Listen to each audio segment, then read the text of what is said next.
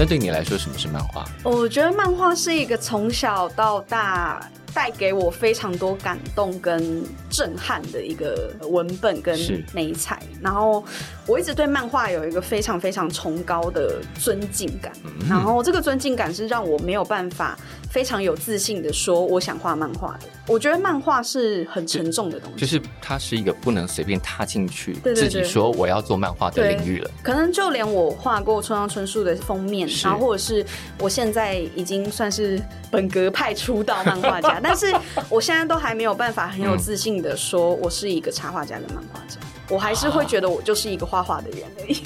对，所以我我觉得他们的崇高就对我来讲是这么的遥远。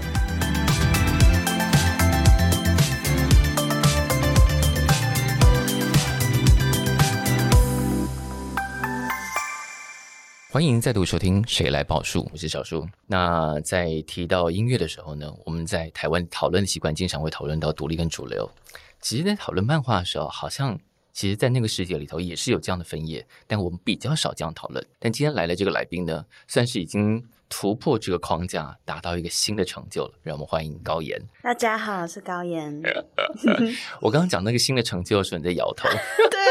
我昨天在录节目的时候也是一直疯狂摇头，然后主持人就提醒说：“我们这是 podcast，我看不到你的动作。”对，所以你如果当别人说了什么事情，你觉得不是不是不是，你要一直发出声音。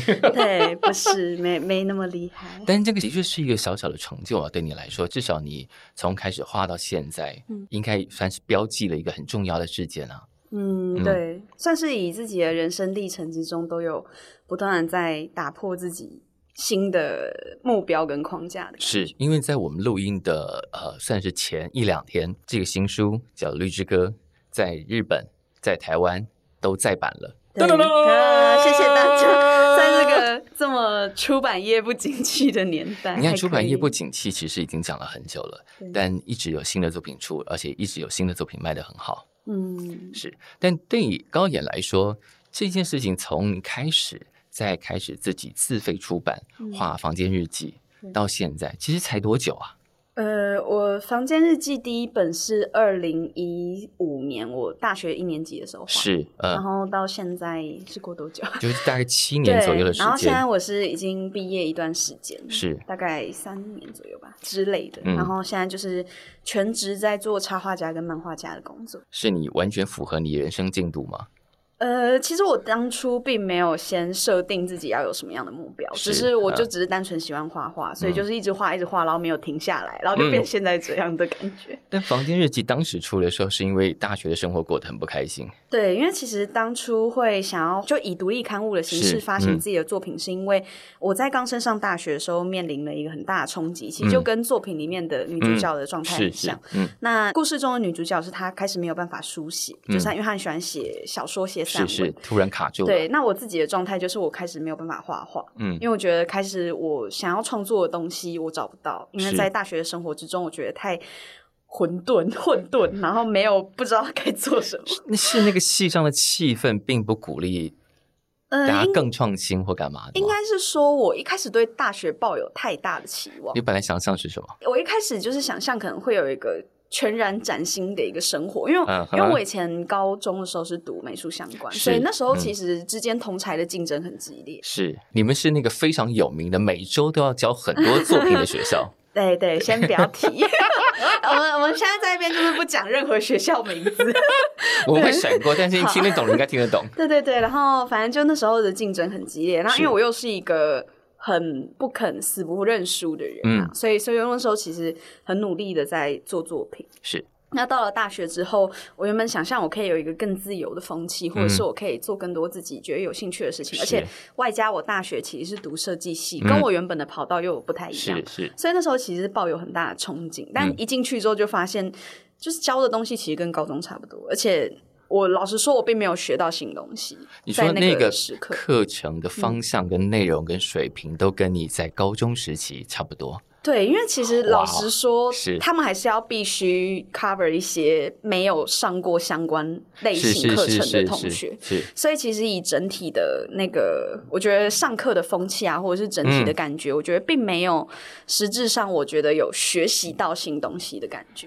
可能说，因为你的你念的那所高中 太强了，对，而且而且可能因为我的，嗯，虽然这样讲有点不好意思，但可能我的各方面技术上来讲，也算是比较稍微有稍微领先一点点，努力一点点，对对对。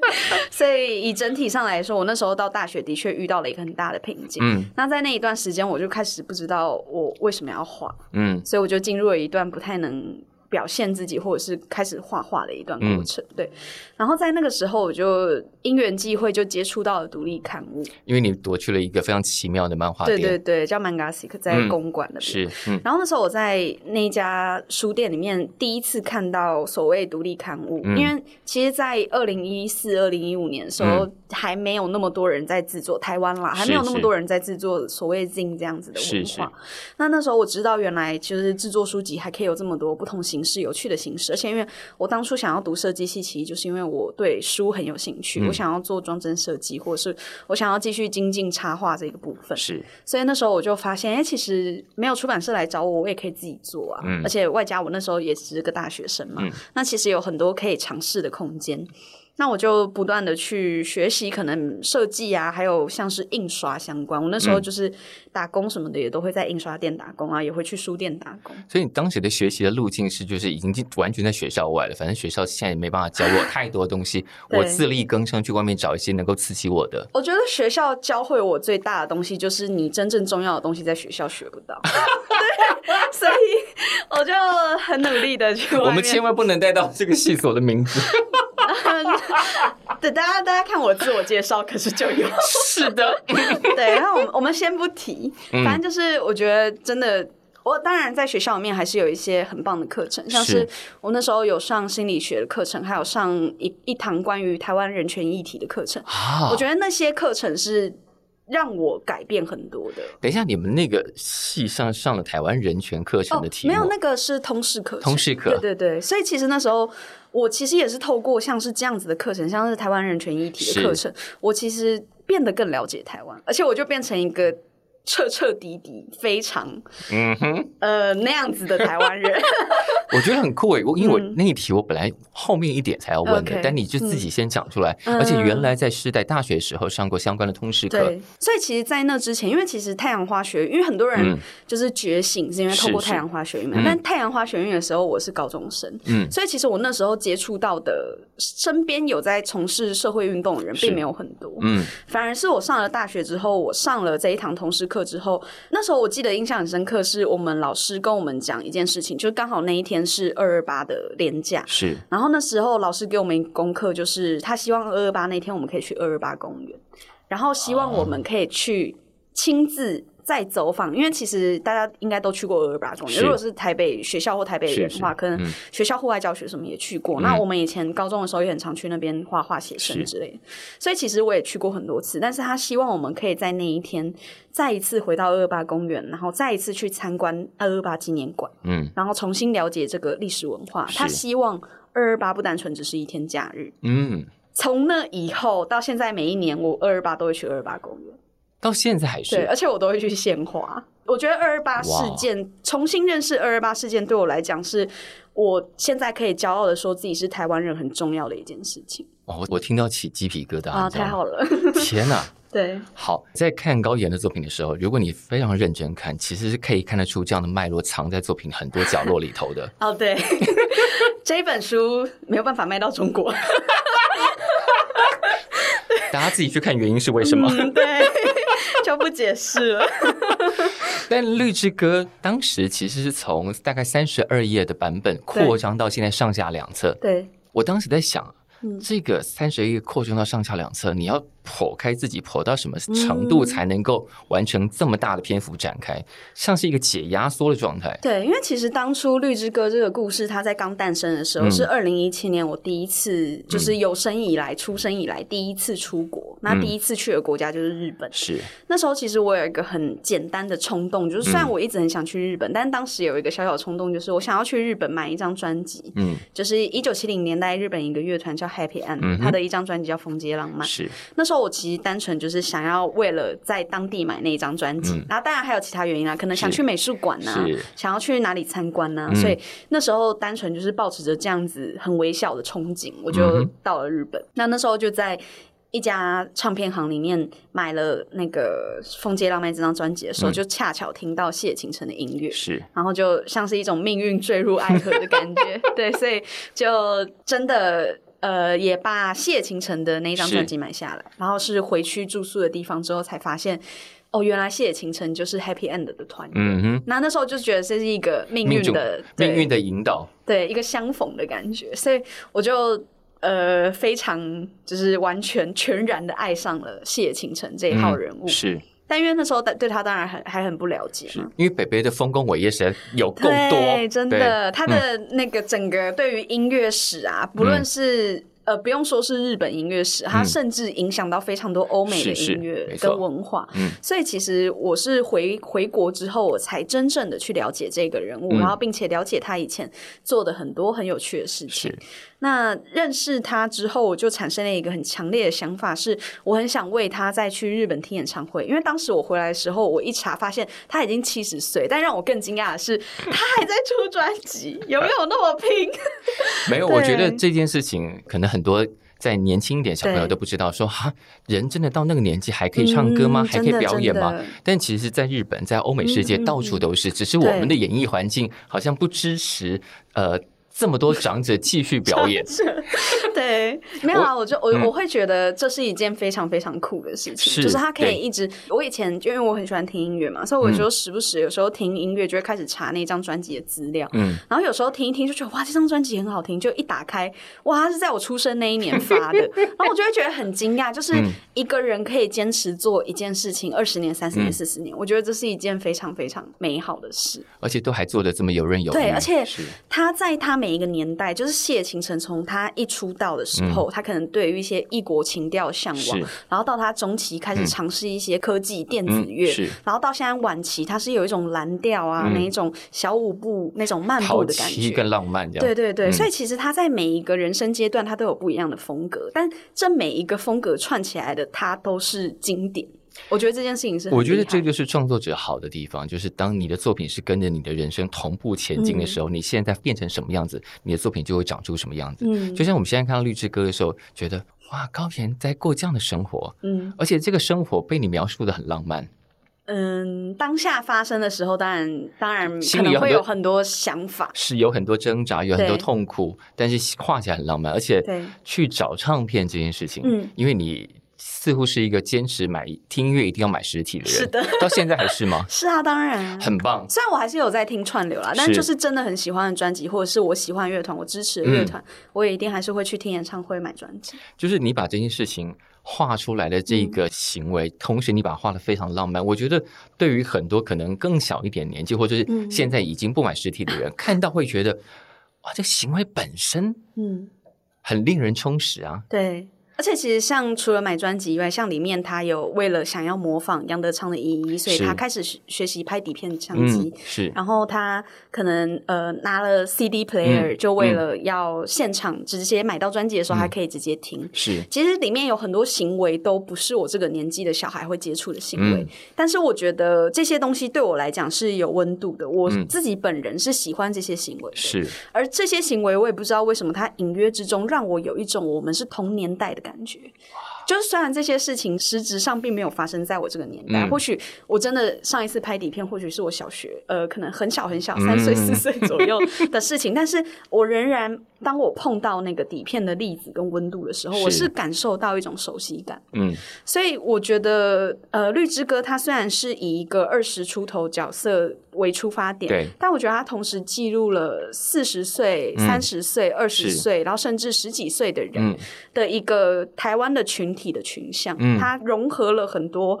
不同年龄层的人的共感跟回忆。嗯、然后，并且当你在翻阅这个作品的时候，我很希望读者可以在这个作品之中。中看到，假设年纪稍长一点的读者，嗯、他可以看到过去的自己。嗯、那如果是年轻的读者，他或许可以看到他接下来自己，或他现在正在经历的事情。嗯、对，我觉得这是我可能自己对《绿之歌》这个作品的一个小期望。我们我们蛮少遇到一个可以对自己的创作分析的这么好的作者。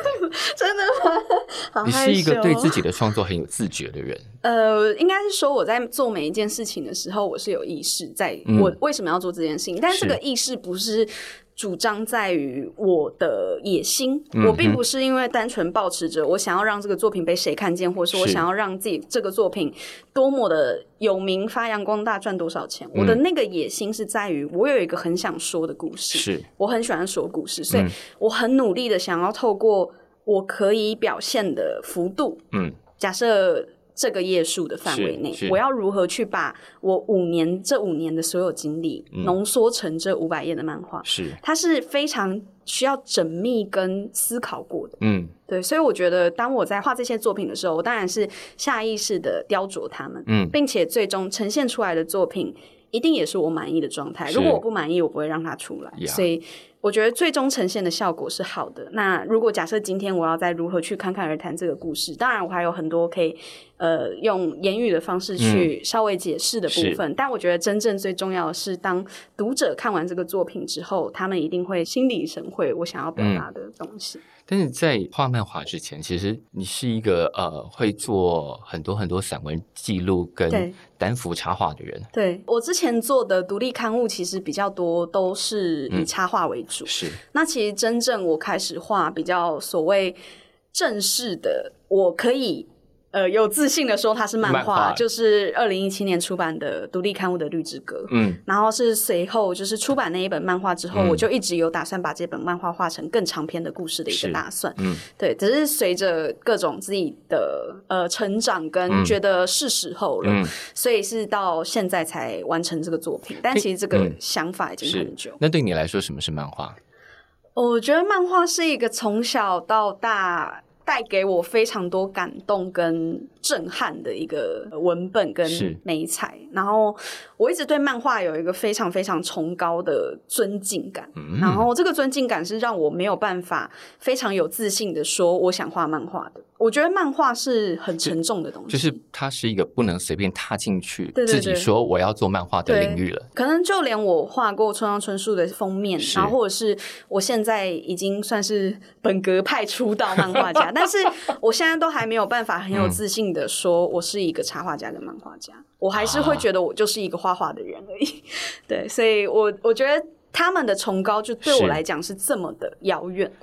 对，因为我看到一个访问，那个访问要求你、嗯、呃聊构成你的五本漫画，然后你提到了五十岚大介嘛，是。你说他的经历很触动你，你们都是在画了很多单幅插画之后，发现想说的东西已经无法在单幅插画中完成，自然而然的走向漫画。对，因为五十岚大介他是一个从呃他他的背景就是他是学美术出身，嗯、所以他的画工跟他的整个漫画的表现才这么的流畅，嗯、这么的那个体感抓的非常好。是，那我自己。觉得我在看到五十岚大介的这个访问之后，我有一个很深的感受。嗯、那时候我已经在画《绿之歌》哦，就是呃那时候是在画独立刊物版的《绿之歌》，嗯、所以其实，在独立刊物版的《绿之歌》后记，我也有提到这件事情。嗯、就是五十岚大介他说他发现单幅的插画没办法满足他想说故事的欲望，嗯、我觉得那就是完全当下我的感受。嗯，就是虽然我平常记录。我自己的作品的方式是，我会把一些生活之中发生，可能对于大多数人来讲很微小的、很细微的事情，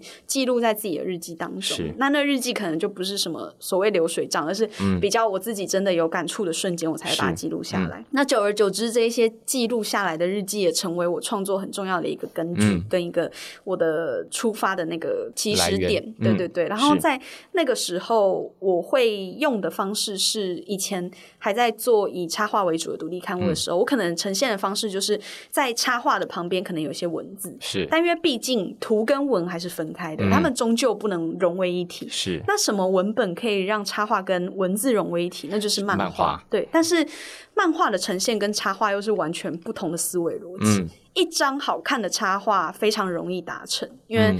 这是有一定套路的，就像什么样的构图、嗯、什么样的画面，嗯、一定可以吸引别人的眼球跟目光。是，要看一本好看的漫画，嗯，就好像是要看一支很长的电影，嗯。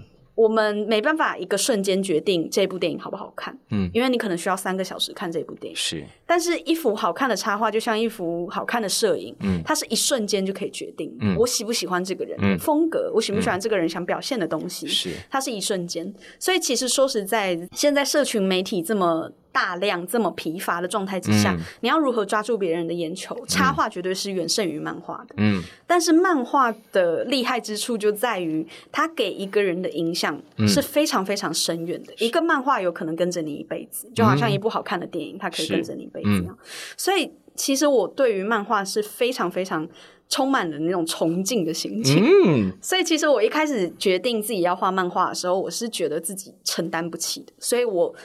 因此做了非常多的努力。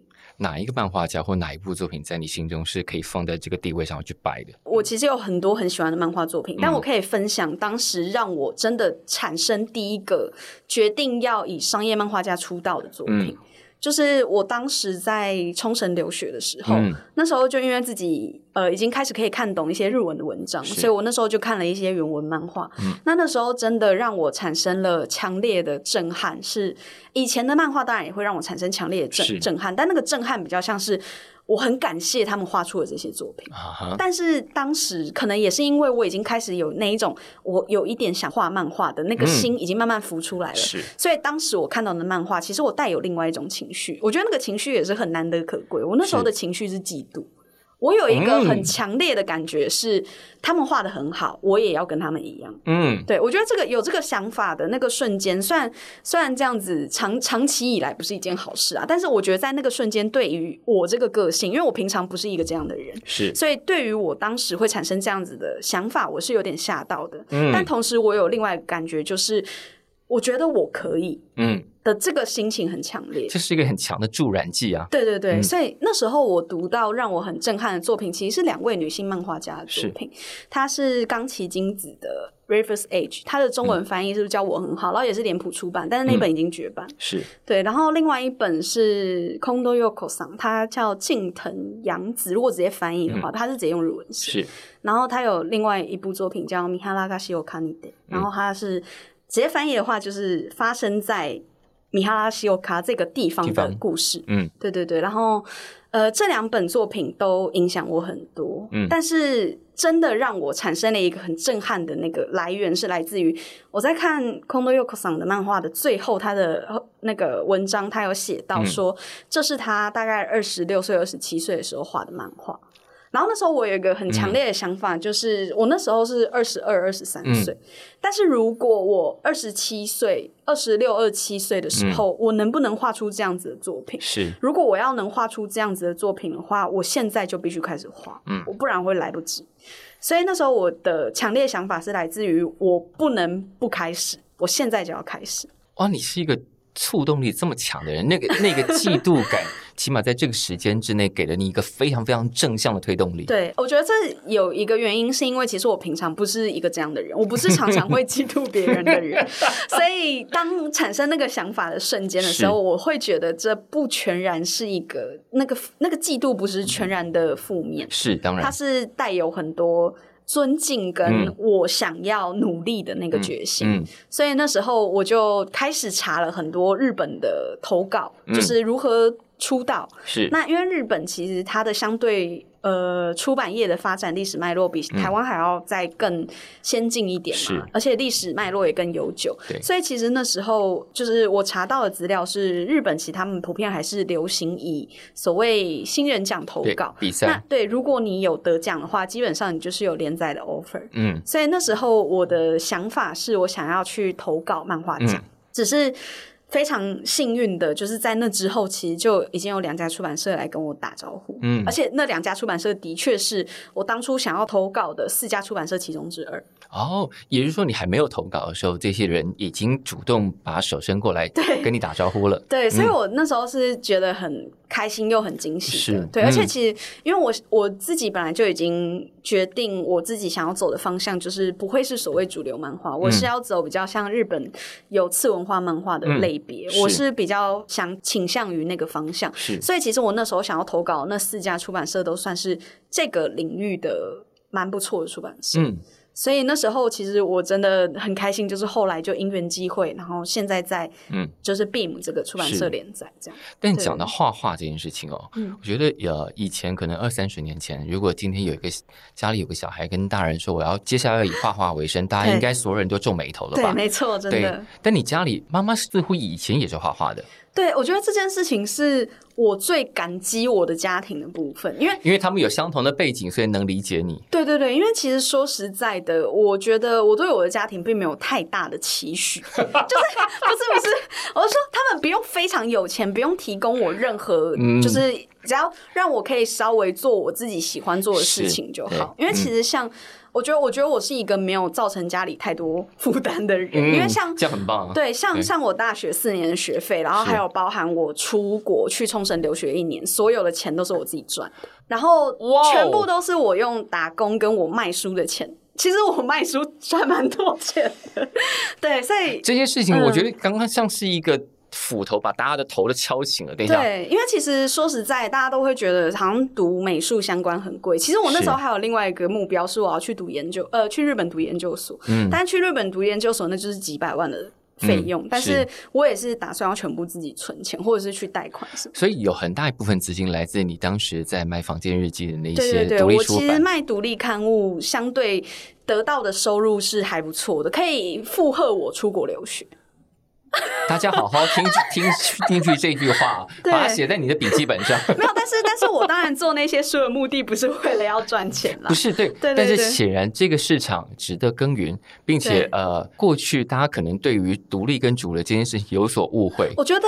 这个部分可能是机运很重要，因为其实就像是我现在可能陆续接了很多很不错的工作，但我仍然觉得我不是一个特别有才华的人，我只是很幸运而已，就是全身下上下只剩下幸运。所以我觉得，我觉得像是呃卖刊物的状态之下，其实也会有人的作品，其实或许他们比我好，但是他们不一定销售的管道或者是各种方面，可能不见得卖的推的有利。但是我觉得可能就是真的很感谢我的读者们都很爱戴我的作品。然后身边也有很多很帮助我的一些长辈，嗯、然后努力拉拔我，所以其实我觉得这个过程，我是对身边的各个人，然后还有包含自己的读者，是充满了感恩之心。但听说当年那些独立出版品，现在几乎都绝版了，也不会再版。因为我觉得这就是独立出版的一个特性吧，嗯、就是我觉得与其出版以前的作品，不如画新的作品啊。对但如果有新的呃。书迷认识了作品，就比方说他买了新的作品，就觉得啊、嗯哦，我也想找以前的，但以前通通都绝版。呃，其实我觉得有一件很有趣的事情是，我是一个很没有自信的人，就是我我很讨厌我以前做的作品，因为其实说实在，我以前的很多作品，他们都太过于赤裸，到我现在没有办法再去看他们，自己都觉得尴尬了。对，因为我的第一本作品《房间日记》，它就是一封情书，我是直接把那封情书寄给我喜欢的人。然后我没有要他的回报，我就只是单纯告诉你你很棒，然后我喜欢你这样。嗯，所以老实说，我现在真的没有办法再看那一本房间日记，觉得巧毙了这样。对，超级。然后，对，但但。可能在读者眼中他是很真诚、很可爱的，是，但是我自己没办法，我过不去这个心魔。我我就是，也许你到，也许你到下一个阶段的时候，可以回头过来很坦然的看这些，但目前不行。对，呃，现在已经稍微比之前再好一点，之前是更更那个想烧掉他们。对，但是但是我觉得我现在已经稍微成长了一点。嗯，但是我觉得很让我感动的一件事情，就是因为其实像绿之歌出版到现在，然后还有在绿之歌制作的过程当中，嗯、其实。其实我很容易一直哭，就是我跟里面的主角一样，就是我们很爱哭。但是，呃，我觉得很让我感动的一件事情，就是这是我这阵子的一个小小的体悟。嗯，就是我 那一天，我编辑打电话给我，还一边哭一边跟他讲。嗯、但就是我觉得，从以前到现在，我从来没有，我有生以来从来没有说过我喜欢我自己的作品。因为我是一个对自己非常非常严格到我不会觉得我的呃，在交出去的那一刻，在印刷成书的那一刻，都是我的极限。嗯，但是我的极限是会不断的增长的，我会画的比以前更好。是，所以呃，可能过了三个月，我就已经可以大声的说，嗯，画的很丑，这样子，就是我可以，我觉得我进步的速度是我不断的想要让自己变得更好，更好，更好。是，所以。呃，可能我当初画的作品虽然已经是我当时的极限，嗯、但我现在绝对可以画的更好。我是保持着这样子的心情，不断的在画新的作品，不断的在进步。对，所以其实我以前画的作品，我已经没有办法再用非常理性的方式去看待它。我就是觉得他们都很差，就不能回头看作品说，哎，蛮可爱的啦。对，其实我没有办法，我绝对不会对自己做这件事。我觉得做这件事情是对我而言，我觉得做这件事情是对创作太宽容、很怠慢的一个作作作为。哇哦，对，因为我真的对自己很严格，所以我其实老实说，我到后期我在画的作品的时候，我才慢慢的有让自己这个部分再稍微平缓一点，不要这么极端。嗯、是是，是，对。然后，但是我最近的一个体悟就是，我知道《绿之歌》就是现在出版的这个《绿之歌》这个版本，我知道它还不完美，但那个不完美是来自于，当然我的技巧的不完美，我对于第一次画漫画这个尝试，我还有很多可以进步的空间，嗯、这是绝对的。嗯。但是我觉得他那个另外一个不完美是来自于这个文本是我十九岁到我二十三岁、二十四岁左右的一段时间的记录。对，他们相对现在的我而言，我现在二十五岁，虽然对现在我的而言，十九岁的我的确是不成熟的。是啊，那我把那个。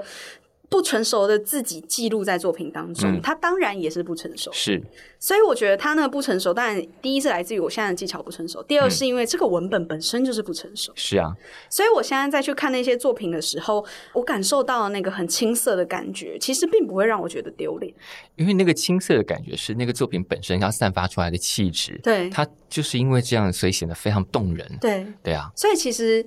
那一天，我就 跟我编辑讲电话，讲到一半，我就突然开始一直哭。我就说，其实我觉得我有生以来从来没有说过我喜欢我自己的作品，嗯，但是我现在可以很有自信的说，即使过了十年、二十年，我都会爱着《绿之歌》这部作品。它很值得喜欢啊！即便你现在应该已经离开这个状态了，对对。但我觉得我把我自己非常多的青涩跟很多第一次记录下来，像第一次搭飞机的感动，嗯，第一次喜欢上人，发现自己是以爱情的方式爱着一个人，嗯，然后包含第一次失恋，嗯，第一次感受所谓、嗯、呃，透过抽烟这个仪式，让自己记录下某些东西。嗯、我觉得《绿之歌》里面记录了非常多的第一次，嗯、而这些第一次或许每个人的生活之中其实都有发生过，像是。第一次搭飞机，嗯、相信大家都会有相同的经验。是。但是虽然那个经验，因为世界上这么多人，在每个人身上其实都会有不同的面向跟呈现方式，但是那个第一次的兴奋感是绝对。相同，是是，所以我也觉得这是为什么那么多读者在跟我反馈说他们对于这个作品的感想的时候，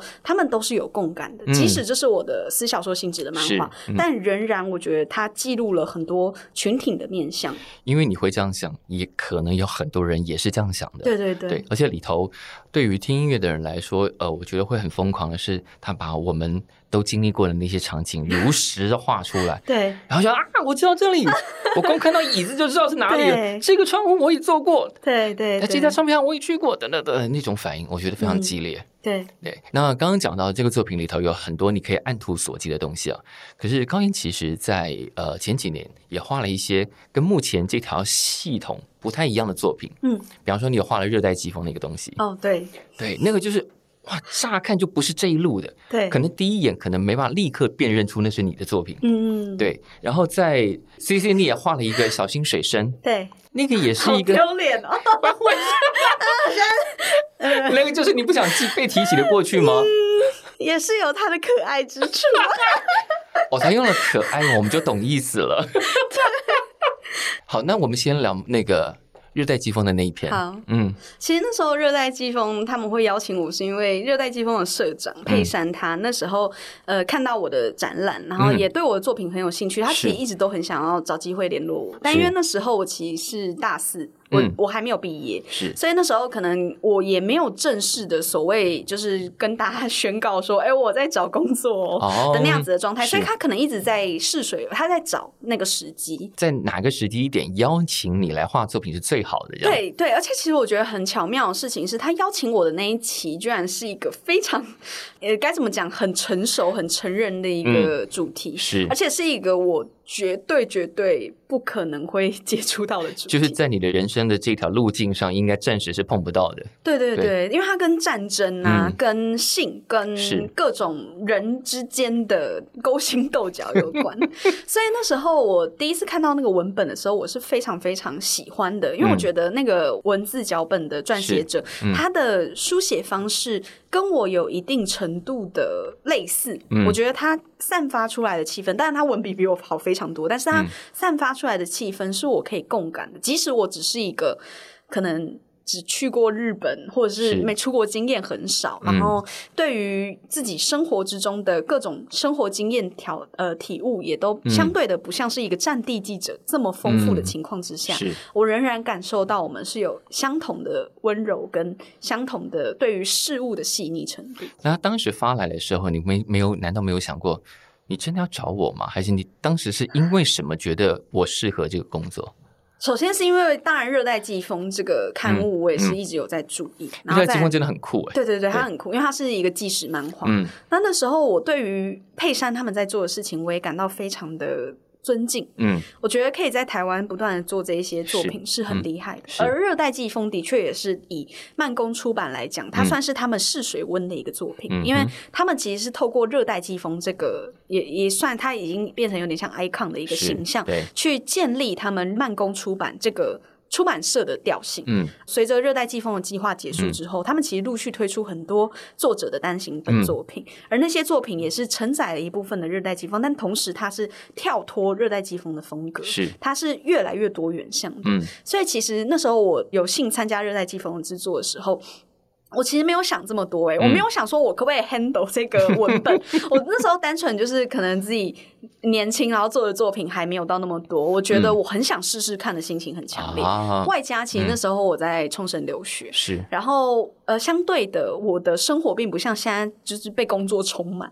我是有一些空闲时间，所以我那时候就想说，好，我想试试看。嗯。而且因为这个我脚本也很吸引我，嗯。所以那时候我就问佩珊说：“那那我很有兴趣，我想要一起合作做这个计划。”所以其实当下我并没有想说，我能不能，我可不可以负荷这个文本？想试的念头大过一切了。对对对，嗯、然后呃，其实那个。作品结束之后，我也觉得我已经我也学习到很多，嗯，就是在对于画漫画的呈现上面。嗯，那因为虽然热带季风他们并没有特别要求说一定要用彩色形式去作画，嗯、但其实我两期热带季风我都是画彩色漫画。嗯，其实那也是我有点像是想要挑战自己不一样的一个方式，是因为可能我平常画插画，然后平常有时候画漫画的话。嗯日本人还是习惯看黑白漫画比较多，嗯、那欧美人可能就习惯看彩色漫画比较多。对，所以那时候我也是想说，呃，现在如果假设我有这个机会可以练习画画看彩色漫画，而且相对的跟从插画转到彩色漫画那个。嗯之间的距离不会那么遥远，嗯、因为其实说真的，以现在我而言，我画完《绿之歌》五百页的《绿之歌》之后，嗯、我可以很有自信的说，画彩色漫画比较简单，真的真的，嗯、因为黑白漫画它要呈现的那个质感跟它的调性是。更偏向素描的，嗯，而那个功夫会更深，嗯。然后相对的彩色漫画的话，你要用色块去区分两个东西的明暗是很简单的。嗯、是，你可以用颜色让你想要凸显的主体变得更明显。嗯，但是黑白漫画没办法。是，你要如何凸显主体，就变成你的技巧要很好。嗯哼，也不是素描技巧，也不是网点技巧。对对对，真的网点是一个超级深的一个美感。所以那时候我就是在画热带季风的时候，嗯、其实我是试图有意识的让自己去尝试新东西。所以我其实用了一些平。平常我可能运用在插画里面，也不太会运用技法去表现彩色漫画这件事。嗯嗯、那随后就是《热带季风》第四期，佩珊也来找我，就是在制作一期。是，其实那时候他来找我的原因也很妙，因为其实我们之前在台湾有聊过一次，嗯、就是我们有约出去聊天。嗯，然后那时候他聊天的时候，他就是也得知刚刚那个很惊人的，就是我出国留学是靠自己赚的钱。然后佩珊就说：“天哪，那我再包养你一期。”所以，所以其实《热带季风》第四期。是佩珊包养我，所以让我再多画一句。对，但但当然，他也是因为喜欢我的作品，是对对，然后也很期待我可以蹦出什么新的东西。这样意外也泄露了一个讯息，是保养费原来是很高的嘛？呃，其实是。佩珊他那时候在做那个 《热带季风》杂志的时候，他的给的稿费是以台湾业界来讲，绝对是算高的啊。对，所以其实也这也是我很尊敬他们的原因，因为他们可能你看他们那一本做的那么高纲，然后它的印刷成本也很高，然后它的制作成本什么也很高，他给作者的稿费也非常的丰厚。我觉得这样很好。对对对，在这个情况之下，我觉得他其实是建立了一个业界的标准，而且建立一个良好的循环。对对，没错。就我用，因为买的时候。我第一次买热带季风，我记得一起要七八百块。对对对，价位比较高。对，当时觉得哇，怎么这么贵？对。可是买的时候，你看完之后觉得心甘情愿。没错，真的真的。而且我现在知道他们给作者的稿费也很高，我就觉得更开心了。对，没错没错，这是绝对的。嗯所以这是一个很好的正向循环。对，好，那小心水生现在是有点可爱一下，有点可爱啊、呃，因为小心水生是在热带季风更之前画，yeah, yeah. 然后那时候是当然就是 CEC 他们那边邀请我，嗯，对，但是 老实说，那个作品就是一个很尝试性的行为啦，嗯、但因为那时候我也相对的就是很年轻，所以我会原谅我。嗯我会原谅我的不成熟。你现在可以慢慢慢慢比较坦然的、释怀的去看以前的作品。以前没办法，但现在可以。现在慢慢，我觉得这也是一个成长，这也是一个成长。逼自己。对，因为一直纠结在那以前多不好这件事情，其实会很难过吧？对对。而且我觉得在《绿之歌》里面有一句我很喜欢的台词，就是简南俊告诉小绿说：“有时候原谅自己也是成长的一部分。”没错啊，对，因为如果你一直不原谅，你要怎么走下去？对，没错没错，就是有时候适度的，像我们这一种很容易。给自己太大压力的人，我觉得适度的原谅自己很重要。嗯、但但如果是像小丸子那一种，就是像樱桃小丸子那一种，就是时不时就是哎呀没关系啦，我饶了我自己，那样子就不太行。呃，小丸子经常是欠打的状态。对，所以就是如果是像我们这样子很逼自己的话，嗯、其实有时候要试着去放慢自己的脚步。是，嗯，而且在读《绿之歌》的时候，因为原来是它是一个。呃，二三十页的版本，其实二三十页那个版本就是在台湾的乐团圈是传遍的，也没那么夸张。因为我还立刻就去问了，当时我看到的时候，我想说，嗯、我就拍了书里头的截图，嗯，传给八厘米的鼓手。啊，真的假的？我传给 Zen，我说，他说，哎、欸，你怎么看到这个？他说，他你当时画的版本他就看过了。啊、真的假的？我第一次听到、欸，哎。然后他就说：“那我我看到这个是什么？”我说：“这个现在就变成上下册的豪华版本。”我送他们，我送他们，可以可以吗？可以啊，可以啊，可以啊！现在有人要收你 说要送你书，对，我想我想送他们全团都一人一本。等下他们现在还找得到人吗？他们找得到人，找得到人。OK，对，因为我很惊讶，因为其实我在《绿之歌》这本漫画里面提到八厘米天空，嗯，是次数。呃，他们的曲目出现的次数，如果要单论单首出现的次数的话，或许还比谢行程多。对呀、啊，非常之高，好吗？所以我就忍不住要传给自己，我说：“哎、欸，你看一下。”哦，好惊人，谢谢，好开心，好开心。但你现在仍然听非常大量的团吗？对，而且因为其实当初我会画在《绿之歌》里面这些所有乐团跟所有书籍，嗯、包含村上春树、嗯、包含杨德昌之类的这些作品，嗯、其实都是因为。呃，我当初在大学生的时候，嗯，因为我是相对一个比较该怎么讲，跟同才之间比较格格不入的一个状态吧，是，所以那时候其实我很少会待在学校，是，我也很少会所谓的为了生存而跟别人交际、社交之类的，反正就是自己过在自己的情绪跟状态里头。对，所以 那时候我就比较多的时间是会花很多时间去美术馆、嗯、去图书馆去看。书，或者是去书店、嗯、去打工，或者是去 live house。嗯，然后也是在泡在 live house，然后开始听团的那一段时间，就认识了一些相对年纪比我还要稍长的朋友。嗯，那那时候我可能是二十出头，那我那时候认识的朋友可能都是三十出头的朋友。嗯那我跟他们之间就会有一个很强烈的鸿沟，嗯，但那个鸿沟是我很努力想要跨越的，因为它鸿沟会是什么？我觉得那个鸿沟是来自于他们正在面临跟他们曾经经历过的东西是我不了解的，但是我觉得我可以跟他们感同身受的是因为我们有相同的语言，我们在喜欢音乐这个文化、喜欢文学这个文化，我们很相近，所以我会有一种我很想要努力不断的赶上他们的感觉。那种赶上就是例如假设他们在对话之间可能透露出哪一个人名，或者是他们在他们的对话之中讲到哪一个文本，我可能会对于这些东西很有兴趣。而我会在自己的闲暇之余，我觉得开始搜寻他们看过的书，他们听过的音乐。Oh. 我想要努力的变得跟他们一样酷。是。那那时候当然自己为了这边就做了很多努力，所以像是那时候我会知道八厘米天空，可能也是那时候的朋友介绍给我的。Ah. 然后甚至是很多。当时的我并不知道的东西，嗯，像是可能杨德昌是当时的我也不知道的。是是，那我也是透过这些朋友的言语之中听到他们讲，嗯、然后包含像我第一次读村上春树的书，也是因为那时候的朋友介绍给我。嗯，所以其实有很多养成现在的我的元素，都是当时我得到。嗯、而当时我得到这些文化的时候，嗯、我是很努力的想要去靠近他们，嗯、了解他们。是，就因为我想要。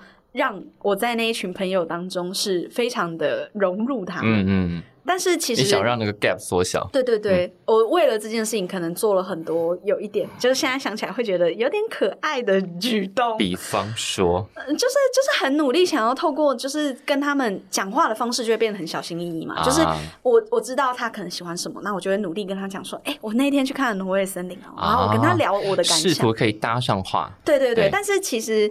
就是这些事情，但 事后想起来会觉得很丢脸，但我现在已经释怀了。我觉得我觉得没有关系，我们在那个过程大概都是这个状态吧。对对对，就是当我们要认识一个可能跟自己的生活之圈不太相近的人的时候，嗯、我们可能会面临很多内心的纠结变化。嗯、那一些变化，我觉得我有呈现在《绿之歌》这个作品里面，是是就是他相对的，他很想努力试图去靠近他，透过音乐，透过文学，想要去了解他喜欢的人。嗯，那那时候我觉得我在。呃，跟这些朋友相处的过程之中，我也面临一个很巨大的挫折，是他们在面面对的东西是当时年轻的我不了解的。嗯，或许他们是玩乐团，嗯、或许他们有他们的兴趣，他们喜欢做很多创作。嗯，但是我发现的事情是，就像是现在很多乐团，嗯，我们以前听的那些乐团，可能都慢慢消失了。是，他们好像到了一定的年龄之后，他们就会。不再以相同的形式存在在这个创作的圈圈当中。嗯、是，但当时的我没办法理解的是，我觉得，为什么不继续了呢？对，我觉得他们都是一群很有才华的人，嗯、但是为什么他们没有再继续的这件事情，会让我感到。有一种莫名的被背叛的感觉，嗯，但是那个被背叛的感觉其实是很难用言语形容，因为那个是甚至是带有一点愤怒，但同时那个愤怒也是来自于愤怒自己。嗯，我怎么可以因为他不继续做这件事情，我就对他感到愤怒？嗯，我反而反气自己，你知道吗？就是哇，当时就这么多纠结，对，就是那个情绪很丰沛吧，就是很复杂，是，所以那时候其实。我对于可能单纯讲放弃这件事情，嗯、对当时的我而言是不能理解的。嗯，我会觉得我的未来很多人生，我都还是处于一个充满了崭新跟努力想向前的状态。而我相信他们绝对比我更有才华，但是为什么他们做了这样的选择呢？嗯，当时我其实是不谅解的。那书里头也有画到，就是对 Luna 给你提了一句话。对，嗯，对，其实我觉得在很多。人生阶段，像是当初我现在的我在看我十九岁时写的日记，嗯、我看到这一些，我对于他们的纠结的时候，嗯、我能理解我当时的那一份复杂的情绪。是，但现在的我可以也很有自信的说，我也了解简南俊他在面临这些事的心境。嗯、是是。因为可能这些心境也是我现在身边的朋友正在发生，或者是我也能够感同身受的事情。嗯、但是这一些事情是当时的那个我可能比较不能理解的。嗯，而我现在可以站在一个同时理解又同时不理解的角度去看待这个故事的时候，嗯、我就可以呈现出很多不同角色的面相，像是面临困难的南俊，是还有。呃，不太理解的小绿是，以及试图让小绿理解南俊的 Luna。Luna，对。所以其实我觉得有很多角色都是以我现在的出发点，我扮演这些角色，嗯，并且我把这些角色的很细腻的情感表现出来。嗯，我觉得大家听到这里应该就可以理解为什么绿之歌这么好看。没有了，就是 这个人想很多啊。啊，对。对，但我觉得这个过程是非常有趣，而且有有一点像是。好像是我也没有做什么努力，它就呈现在那里的东西。没，因为你那些情绪你都吸收进去了，对，那你反刍，你在想，有的你理解，有的你不理解，有的你事后看懂了，对。那这些都是我们在成长过程中，不管你在哪个环境下成长，你面对新的人、新的状态、新的环境，然后新的作品或者新的感动。你就是会经历过这些成长，所以大家看的时候会很有感觉。哎、嗯，对我也是这样成长过来的。嗯嗯嗯、也许我喜欢的是 A 团，你喜欢是 B 团，那没关系，我们都有同样的道路，我们都必须通过这种方法走到下一步。嗯，所以会很有投射。嗯啊、哦，对，嗯、我就是这样吧，或者说，哎，那个朋友当年就是这样吧。哦，我们现在比较理解了。嗯，那里头就有一种呃愿意被理解或者愿意理解别人的感觉。我觉得这个是在。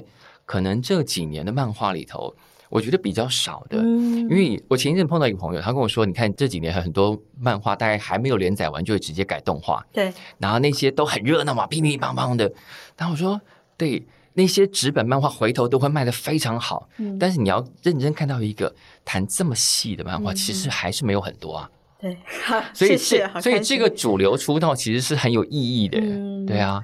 我觉得这个漫画，我其实想要呈现的东西是非常生活向、生活的感、嗯、生活感非常重的东西。但我觉得这个东西是所有人的共同经验。是，然后我只是把这么微小的事情，透过非常嗯短小的篇幅去记录他们。所以我觉得这个经验或许。大家能够感动的地方是在于，居然有人把这个情绪画成漫画。是，因为可能对于某些漫画家，或者对于主流市场来讲，嗯，这么微小的事情，其实大家就是过眼即忘。对，不会有像我纠结一段情绪这么久的一个状态。就是可能在漫画大概一页或两格就带过了。对，然后也不会有漫画以整本书的重心都在讲这个状态。嗯，所以，呃，应该是说我这个人之所以画漫画，就是我想要把这一种。可能对于别人来讲不是很重要的事情记录下来，嗯，但是这个东西是绝对的重要，因为这个东西就好像是我第一次听谢晴晨演唱会时的那一份感动，嗯，我终将有一日会忘记。就虽然我在漫画里面是说我永远不想忘记那个瞬间，是，但是老实说，忘记遗忘这件事情是非常公平的，嗯，它会发生在所有人的身上。而我并不觉得，等一下，我听到一个二十几岁的人讲出这个话，嗯，我也是一个鸡皮疙瘩。呃，我的老灵魂。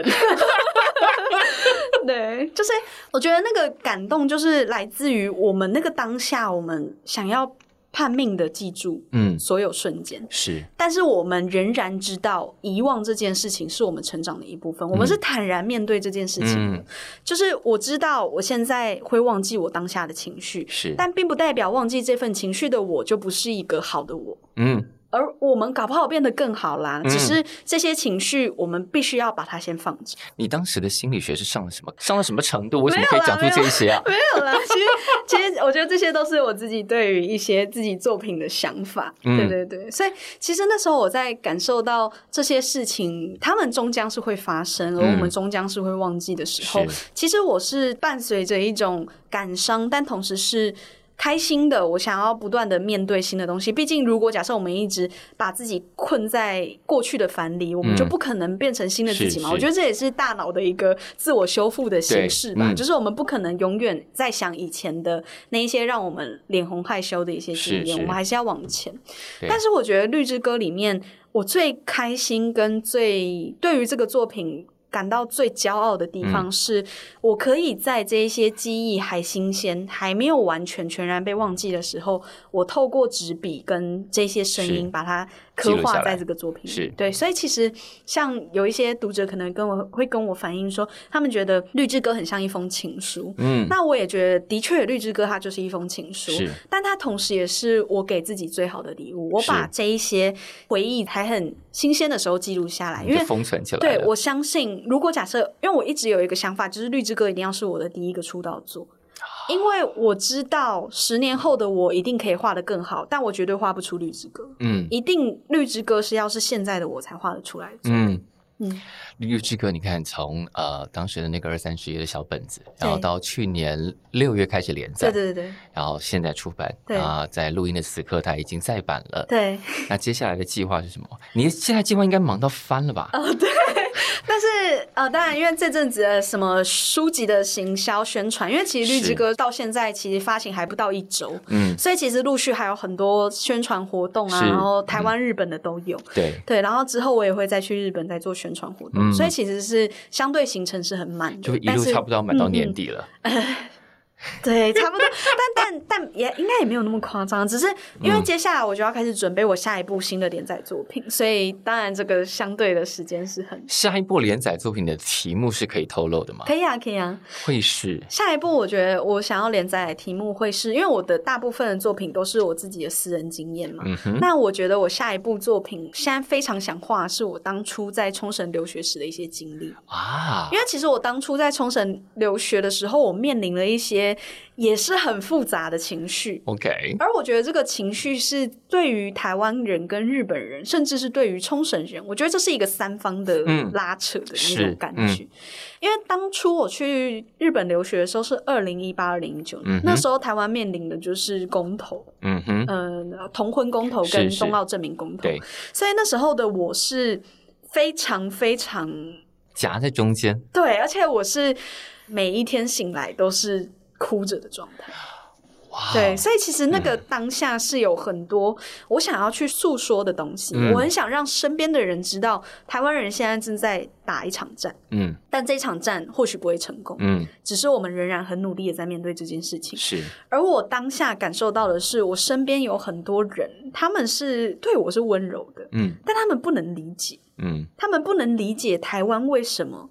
为什么你身为一个台湾人，你要对自己的国家有这么大的得失心吗？该说得失心，也不知道那个状态是什么。嗯、是是但是就是太过于在意这件事情，导致自己的生活都产生了问题那种感觉。嗯、对，然后我觉得这是对于一个相对政治上。然后经济上跟整个历史脉络上都很和平的日本来讲，嗯、他们并没有来自这样子外在的威胁。每天、嗯、每天醒来第一件事情就是担心自己的国家还存不存在。嗯，这件事情我觉得这是当时我在日本的时候我没有办法传递给身边的人。嗯，但我仍然看到很有趣的面向是意外的，我发现了一些身边的朋友，他们其实是同志。嗯、是，而这个状态，我觉得他们相对在。那个地方是压抑的，嗯，他们没有外显出来，是，但是在台湾或许不会有这样子的情况。我我身边也很多，就是各式各样的各种性别广谱的朋友，嗯哼，所以其实我那时候在冲绳的时候，我是感受到很多好像似曾相似，但又不一样的一个状态。哇哦，所以这个新的连载题目很复杂哎。对我也觉得它相对很复杂，而且它相对的很危险。希望希望对他们 都已经开始 hold 得住，已经开始画了，还没。现在是还在想脚本，哦、而且因为现在主要《绿之歌》这个也还没忙完，对，因为你现在还没忙完，对对对，对所以可能是之后才会开始。我们好期待、哦。对，但它相对，我觉得下一部作品它会是更偏向于对于自己的民族自举，然后还有对于。性别光谱的探讨，嗯、但我觉得它并不需要被贴上任何标签。是当然，因为我觉得就像是，其实像《绿之歌》里面也会有一些很细微的情感。是，像有人就会问我，是不是露娜喜欢小绿？这件事情，嗯、我觉得这些都是非常值得拿出来讨论，而且我觉得它并不需要。当你假设今天画一部同志漫画，它就难道一定要叫 BL 漫画？它一定要叫百合漫画吗？是是是是。我觉得这些都是一个绝对的标签，而我不想要有这样。我们把它放在一个故事的脉络里头就好了。对，我觉得这件事情并不需要特别的言说，就像我不会说《绿之歌》是一部异性恋漫画，它不是。说这个有什么意义？对，它没有说明什么事情、啊。对，就是这件事情，我觉得它并不需要被特别的标签出来。嗯、所以我觉得我的下一部作品，它。一定是更流动的一个状态。哇，嗯，你很快就进到这一步，我觉得是很惊人的事情了。真的吗？谢谢。对啊，就是这个作品，这个连载会在你三十岁之前就完成啊。嗯哦，对，想想就会觉得哇，那很了不起，在三十岁不到的作者里头可以完成这个题目，我觉得是很令人值得期待的。对，所以其实我觉得它相对的也会花我比较多时间去酝酿，因为我当然会想要在以一个最绝对中立跟绝对正确的道路上面去呈现这个作品，嗯、所以我也不希望它有任何就是可能会被曲解的状态。嗯、是，那我觉得这相对的也是必须花很多时间跟力气的。嗯。好，在我们期待那个连载之前，当然要祝高原接下来这一切的宣传行程都非常顺利。然后现在再版应该可以再再再版吧？就再版一定要到一个天边，这样三刷。对，对于台湾市场来说，有一个这样的作品可以诞生，并且市场很快的回应了他们的需求，嗯，我觉得是很令人开心的事情。嗯，然后我们也看到一个这样的创作者。刚刚也讲到了，就是他以前在卖独立创作的时候就可以养活自己，并且弄到学费。我觉得这件事情也可以激励很多愿意投身这个创作的人。你看看，其实有很多很多的成功例子，嗯、所以不要再用，比方说其他大环境啊或干嘛干嘛的来糊弄自己。你当然可以继续糊弄自己，嗯、但是其实有成功例子，你应该可以想说，就像高妍当年的那个心情，嫉妒，嗯、我应该也可以吧？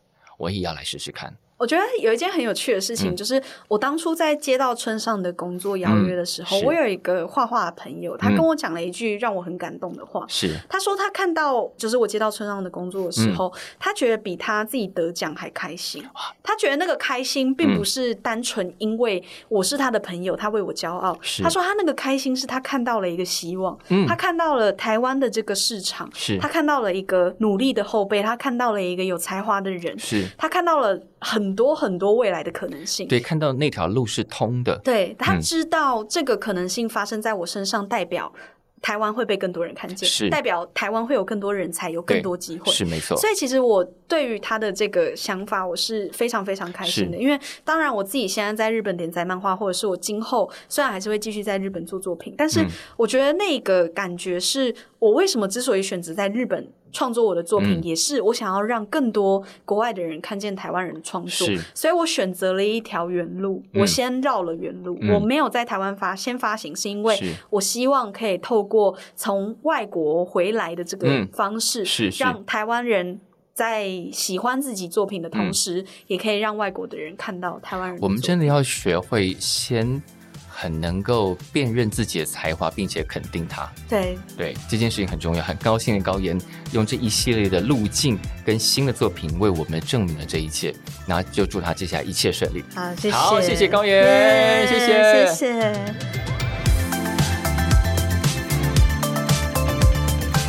感谢收听《谁来报数》，欢迎订阅及分享，一起加入《谁来报数》的 IG 还有 Line，并且记得到 Apple Podcast 给我们五星好评吧。